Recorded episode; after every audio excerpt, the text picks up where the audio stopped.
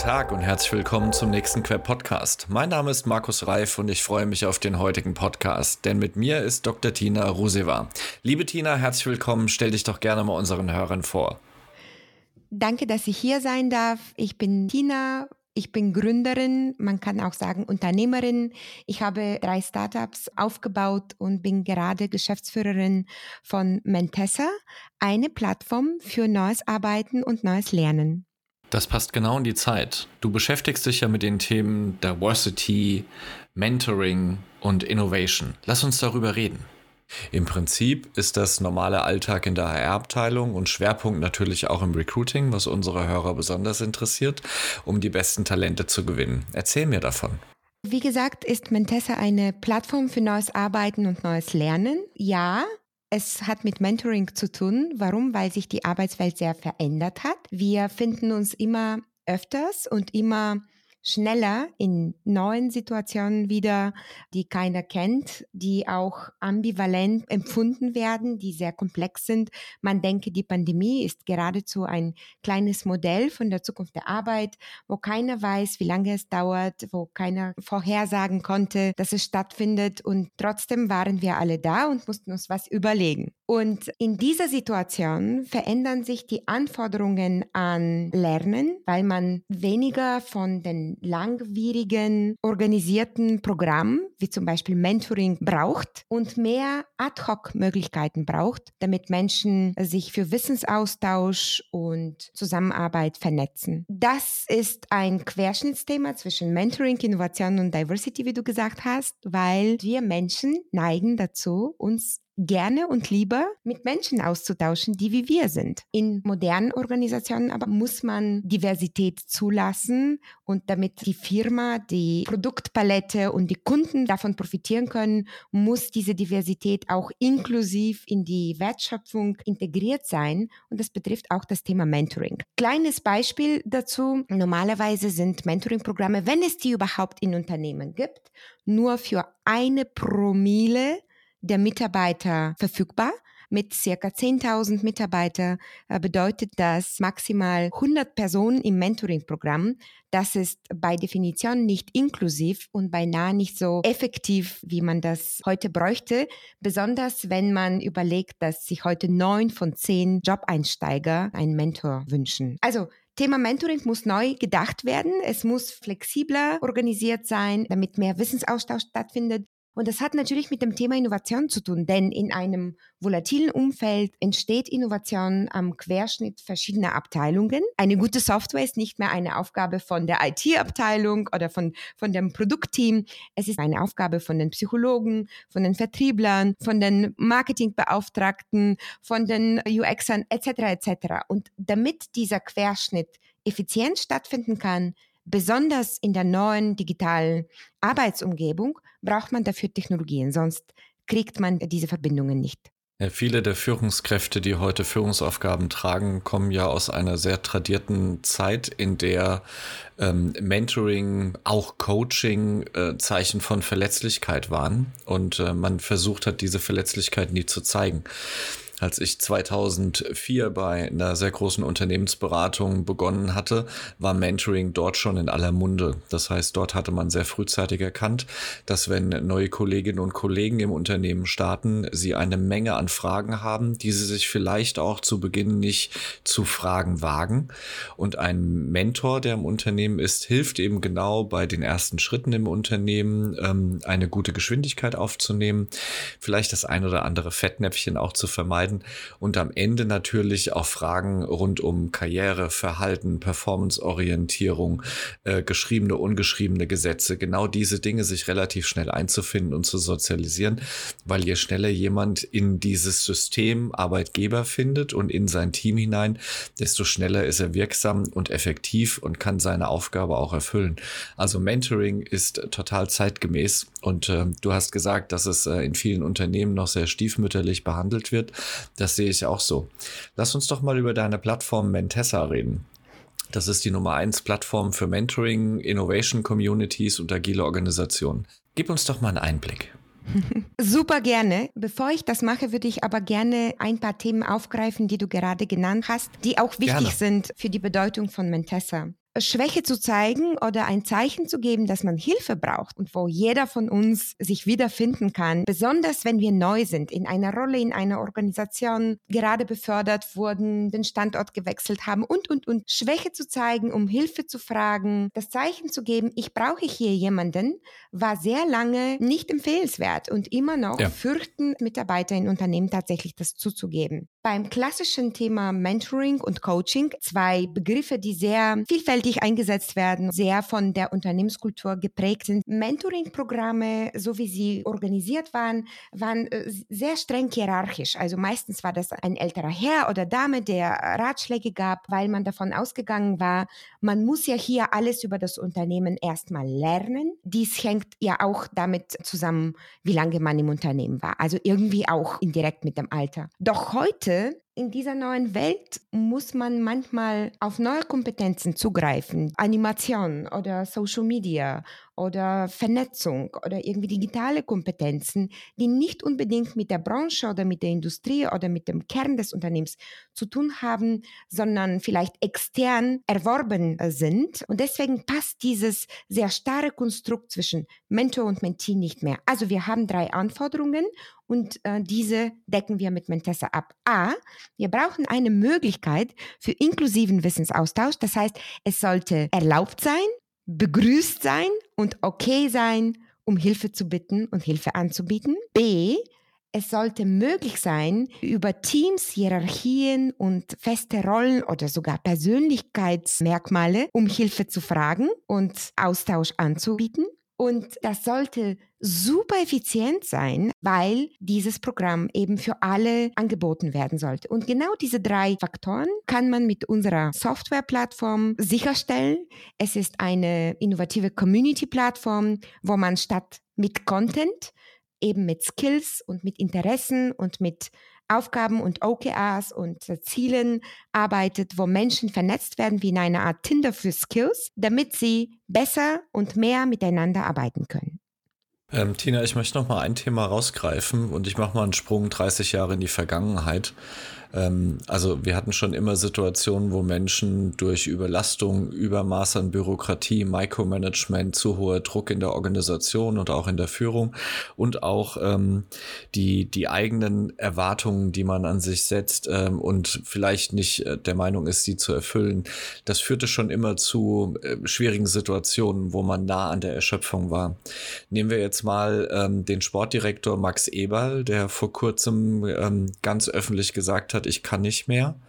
Vor 30 Jahren wäre das äh, wahrscheinlich von, von vielen in dem Umfeld abgetan worden mit, na, der Waschlappen ist nicht hart genug fürs Geschäft. Exakt. Und heute, und heute erlebe ich, dass sehr, sehr viele Manager und sehr viele Menschen, die sich über dieses Thema austauschen, auch sehr verständnisvoll sind, sehr viel Empathie aufbringen und sagen, ich habe ich hab da wirklich eine Perspektive drauf. Da ist jemand, der am, am Rande seiner Leistungsfähigkeit unterwegs ist.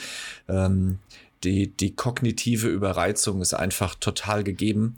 Und ich habe das Gefühl, dass Angebote wie Mentoring genau auch in solchen Elementen ein ganz guter erster Ansatzpunkt sein könnten, um eben mit Überlastungssituationen im beruflichen Kontext umzugehen. Und da wir alle Menschen sind, haben wir ja nicht nur die berufliche Belastung, sondern es kommt ja auch noch die Belastung aus dem Privaten mit dazu, die ich halt nie vor der Tür meines Arbeitgebers stehen lassen kann.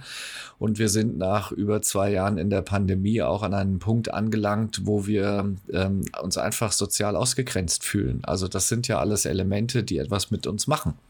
Genau.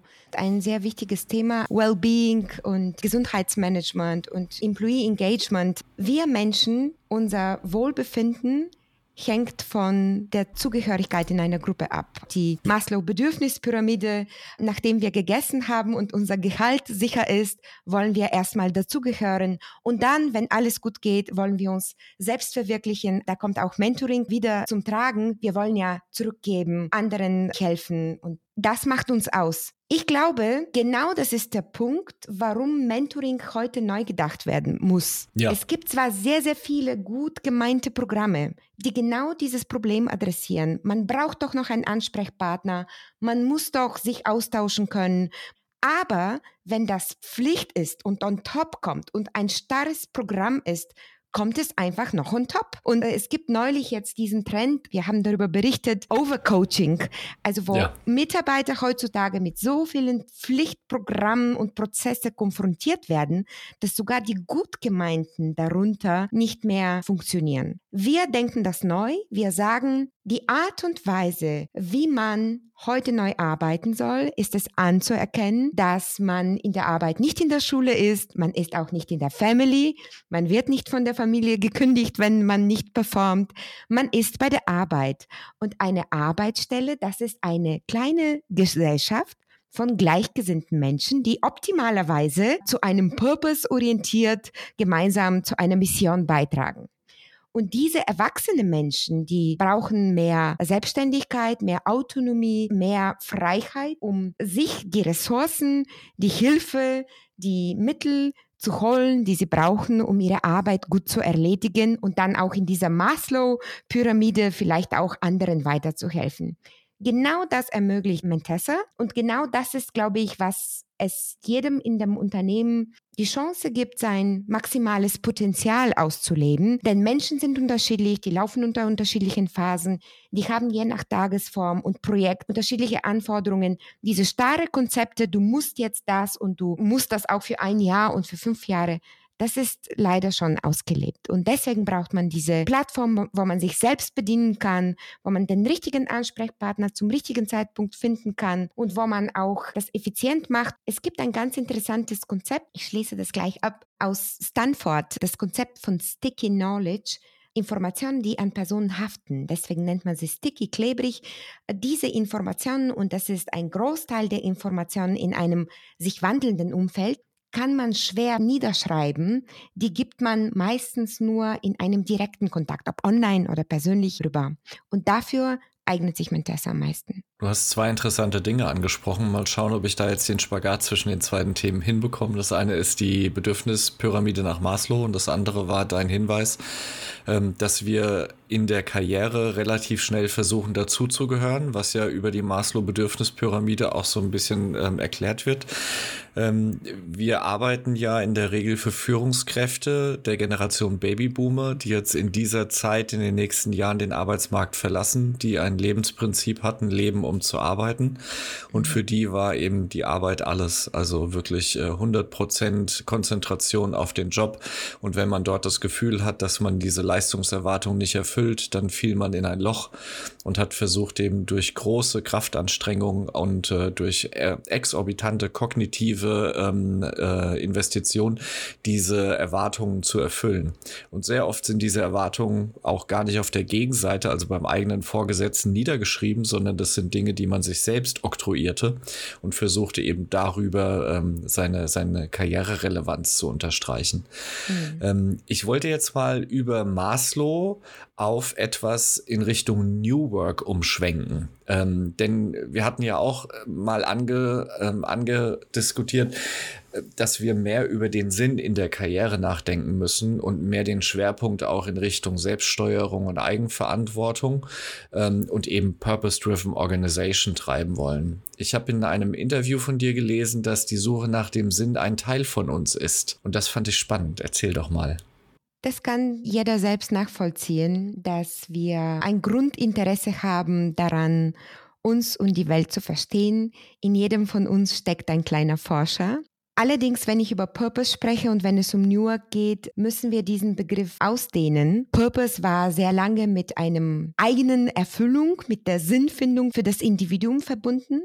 Es ist auch ein deutscher Begriff, der von einem Philosophen geprägt wurde, der auch sehr viel über Freiheit geforscht hat. Wir haben aber jetzt spätestens mit der Pandemie erfahren, New York ist eigentlich nicht nur ein persönliches Thema, sondern ein Thema der Digitalisierung. Es ist eigentlich eine Notwendigkeit in einer Zeit, wo man nicht mehr in der Lage ist, top-down zu managen, wo das System so komplex ist, dass man sie dezentral verteilen muss, um Lösungen für die Herausforderungen zu finden.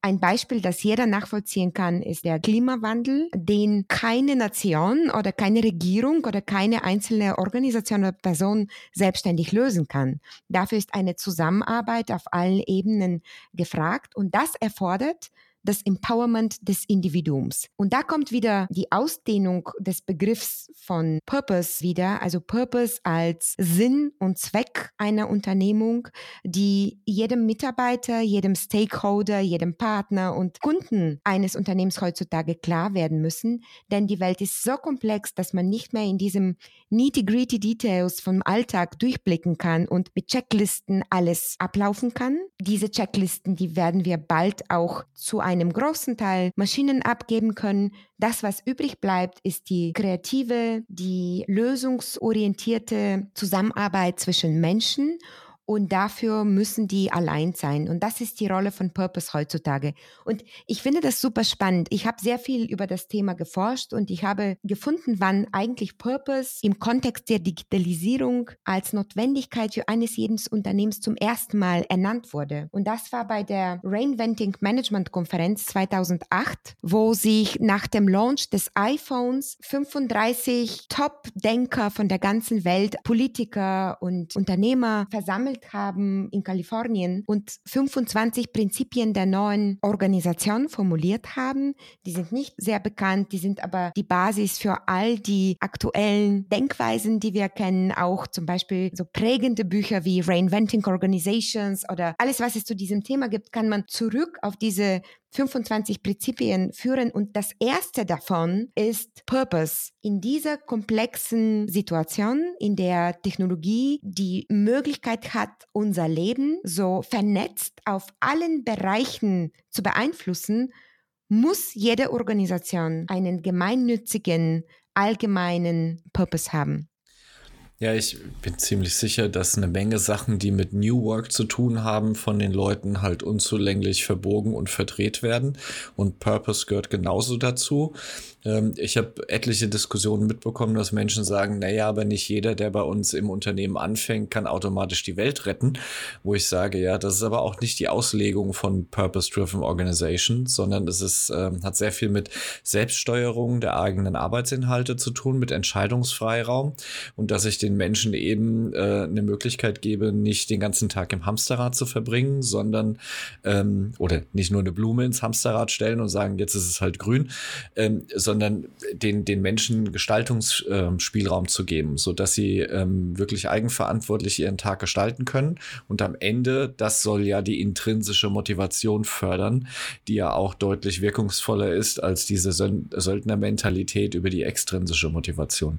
Also ich glaube, dass wir, dass wir bei, bei Purpose ähm, als Begriff durchaus noch viel Zeit investieren müssen als Personalorganisation, um den äh, Führungskräften zu helfen, dort in die richtige Richtung zu steuern. Mhm. Weil es wird und manchmal so belächelt, habe ich das mhm. Gefühl. Absolut. Und nochmal, es ist auch kein Selbstzweck. Purpose, weil man cool sein möchte oder beim Thema ja. Employer Branding punkten will. Es ist eine Notwendigkeit. Alleine schon bei dem Thema Wellbeing und Mitarbeitermotivation. In so einer komplexen Umgebung, wo ein Mitarbeiter doch im Klaren ist, dass das Management nicht alle wichtigen Informationen selber bearbeiten kann, um bestimmte Entscheidungen zu treffen, fühlt man sich doch einfach der Willkür überlassen, wenn man diese Entscheidungskompetenzen nicht zugesprochen bekommt. Also es ja. ist ja eine Notwendigkeit. Ja, ich glaube, es entwickelt ja auch Führungskräfte weiter, weil äh, Führungskräfte sich heute noch ähm, definieren als diejenigen, die Verantwortung über Prozesse und Ergebnisse haben und verstehen aber gar nicht, dass ähm, die, die Führung sich aus dieser transaktionalen Ebene löst mhm. und sich in die transformationale Ebene deutlich weiterentwickelt. Ähm, somit andere Führungsstile, andere Führungsprinzipien, andere Steuerungsmöglichkeiten. Du mhm. hast die OKRs vorhin, Objectives and Key Results erwähnt, die ja immer stärker Management bei Objectives ablöst. Und ähm, in, in dieser Situation müssen die Führungskräfte auch erkennen, dass sie eben verantwortlich sind für Menschen, die verantwortlich sind für Prozesse und Ergebnisse und nicht mehr sie selbst. Mhm. Und ähm, das löst ja auch so ein bisschen diesen Micromanager auf. Also immer noch ähm, eines der beliebtesten Elemente, wie ich führe per Command and Control, äh, per Micromanagement und viel Reportings. Ähm, mhm. Und diese Führungskräfte müssen wir eigentlich begleiten, ähm, aus dieser alten tradierten Auffassung von Führung heraus in ein neues Leadership. Und was könnte dort besser helfen als vernünftige Mentorenprogramme? Exakt. Was kann man als Unternehmen tun, um schnell eine bessere Kultur zu erreichen?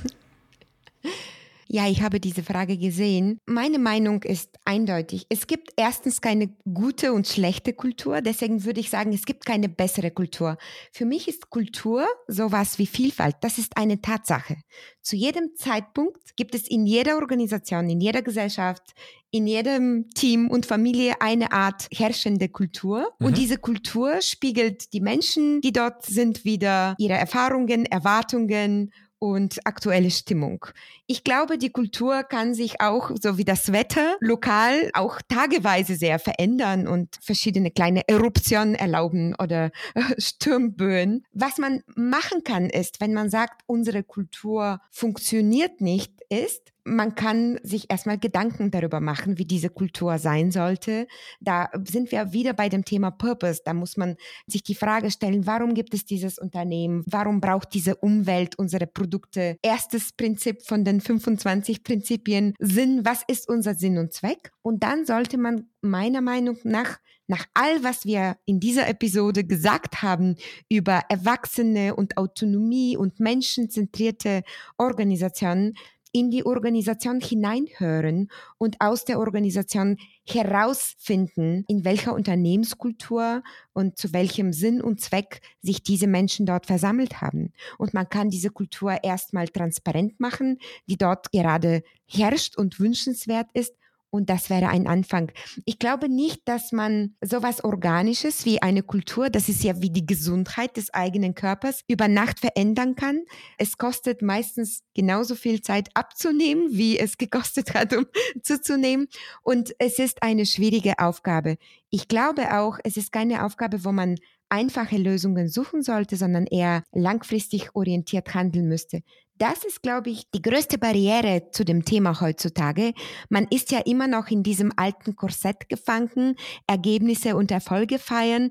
Da hat man genau wie in der Politik nicht die Geduld oder den Atem, irgendwie zehn Jahre in die Zukunft zu planen. Ich glaube, das ist auch einer der Gründe, warum zum Beispiel Familienunternehmen sich mit diesem Thema schon etwas länger auseinandersetzen. Sie haben ja bei Definition dieses intrinsische Interesse, länger in die Zukunft zu blicken. Das hat mir wahnsinnig viel Spaß gemacht und ich glaube, wir haben hiermit auch echt einen schönen Impuls ähm, gesetzt, weil äh, Mentoring muss wieder deutlich stärker priorisiert werden auf der Agenda des People Managements. Das war der Queb Podcast mit Dr. Tina Roseva von Mentessa. Wer mehr über Tina erfahren möchte, klickt bitte auf mentessa.com, verlinken wir auch in den Show Notes. Tina, vielen Dank, dir einen schönen Tag und viel Erfolg bei deiner Arbeit. Danke, Markus.